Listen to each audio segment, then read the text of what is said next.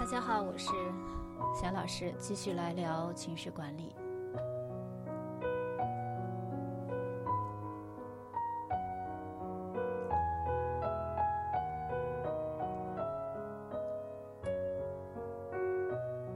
可能大家听了前面的节目，还不是很清楚。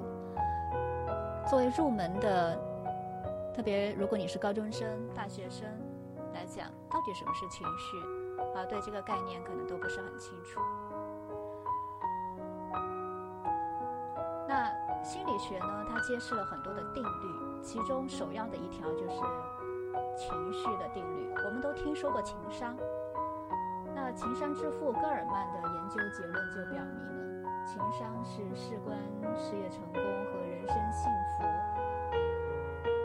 非常重要的一。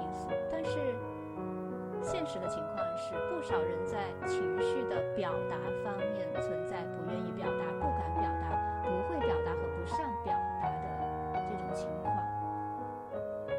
那应该培养自己具有情绪表达的意识。要表达和胆量，敢表达和能力，会表达，还有艺术，善表达。这说明什么呢？这说明其实情绪，什么叫情商？就是你以非常自信，然后又合适的方式方法，把你自己在想什么，需要达到什么目的去表达出来。这就是情商。既让自己愉快，也能让人如沐春风。我们会发现，其实很多真正成功的人，他非常的谦虚低调，给人的感觉春风。会说他情商高，比如说黄渤，比如说周润发，甚至马云，能说会道，很自信，长得丑也没有关系。听他说话很舒服。那其实。你能感受到的这种感觉和感受，就是我们说的情绪。回想一下你自己在表达的时候，别人是什么感觉感受呢？是觉得你非常的生硬，非常的厉害，还是非常的冷漠，还是非常的胆小，还是非常的羞涩呢？我经常去参加一些线下的活动，我发现，特别是女孩子在说话的时候都特别的不自信。哪怕长得很漂亮呀，很年轻，可是她说起话来给人的感觉却是不自信、害羞的。包括男生也是非常的紧张。那我们说紧张是不是一种情绪呢？当你看见一个美女的时候，可能会脸红。那这种脸红呢，就是由我们情绪带来的。它体现在我们的身体、我们的皮肤、我们的脸颊上，促进了我们血液的这样的快速的流动。这都是由我们看见美女紧张引起的。所以情绪它有很多的描述词来描述，我们要慢慢的学会去辨识什么是情绪。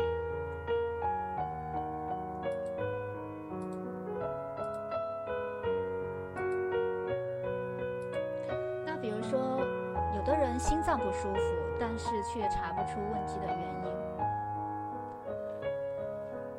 科学现在已经证实了，情绪呢是和心脏病的有直接的关系。那紧张的情绪对心脏的影响是非常大的，所以如何有效的控制我们的怒气很重要。所以有一句禅语就是说：“我都快被气死了。”有的人是真的是被气死的。到前段时间一个新闻，就是最近吧，一个三十三岁的妈妈辅导孩子做作业的时候，高血压都气出来，差点中风。